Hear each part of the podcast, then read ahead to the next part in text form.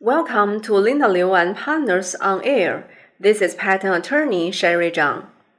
The CNIPA issued an announcement on the revision of the guidelines for patent examination on December 14, 2020, which has applied to all pending patents since January 15, 2021. This revision mainly focuses on patent applications in the chemical and biological fields. Now, let's take a look at the revised section about the novelty and the inventive steps of compound in the guidelines. For the revision of the novelty of compound, it mainly clarifies the examination criteria of compound does not possess novelty and the compound does not possess novelty under presumption. For the revision of the inventive steps of compound, it improves the examination criteria of inventive step of compound. Let's start with the updated examination criteria of the compound that does not possess novelty. If the chemical name, molecular formula, or structural formula and other structural information of a compound has been disclosed in a reference document, that the person skilled in the art can conclude that the claimed compound has been disclosed. Then the compound does not possess novelty, unless the applicant can provide evidence to prove the unavailability of the compound before the date of filing. For the compound does not possess novelty under presumption, it provides that if the structural information in the reference document is insufficient to distinguish the claim compound from that disclosed in the reference document. But in combination with other information disclosed in the reference document, including physical chemical parameters, the manufacturing process, and experimental data, etc.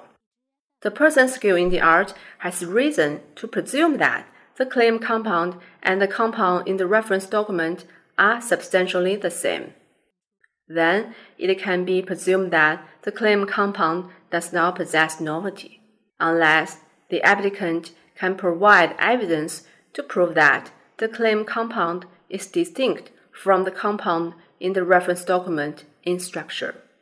It should be noted that the evidence provided by the applicant should focus on the difference in structure rather than the availability of the structure from the reference document.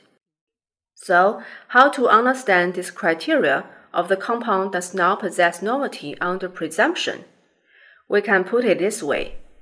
When presuming the claimed compound does not possess novelty, examiners are requested to comprehensively consider the information including physical chemical parameters, the manufacturing process, and the experimental data disclosed in the reference document based on which examiners can conclude that the person skilled in the art has the reason to make the presumption that the claim compound and the compound in the reference document are substantially the same. The experimental data is a new factor to be considered. It means that examiners will consider more factors before making a conclusion in the future. This is good news for the applicant as more evidence, including experimental data, can be used to argue for the novelty of the compound. But sometimes the experimental data disclosed in the reference document may not completely correspond to the experimental data in the invention. Therefore, it may be difficult for the examiner to conclude that the claimed compound is distinct from the compound in the reference document. The guidelines doesn't show any examples in this part. So, how to use the information disclosed in the reference document to conclude the claim compound does not possess novelty is still unknown. We may need to wait until we see the office actions in practice. That's it for the discussion about the novelty of compound in the revised guidelines. If you have any question, please feel free to contact me. As a leading IP law firm in China, we are always glad to help.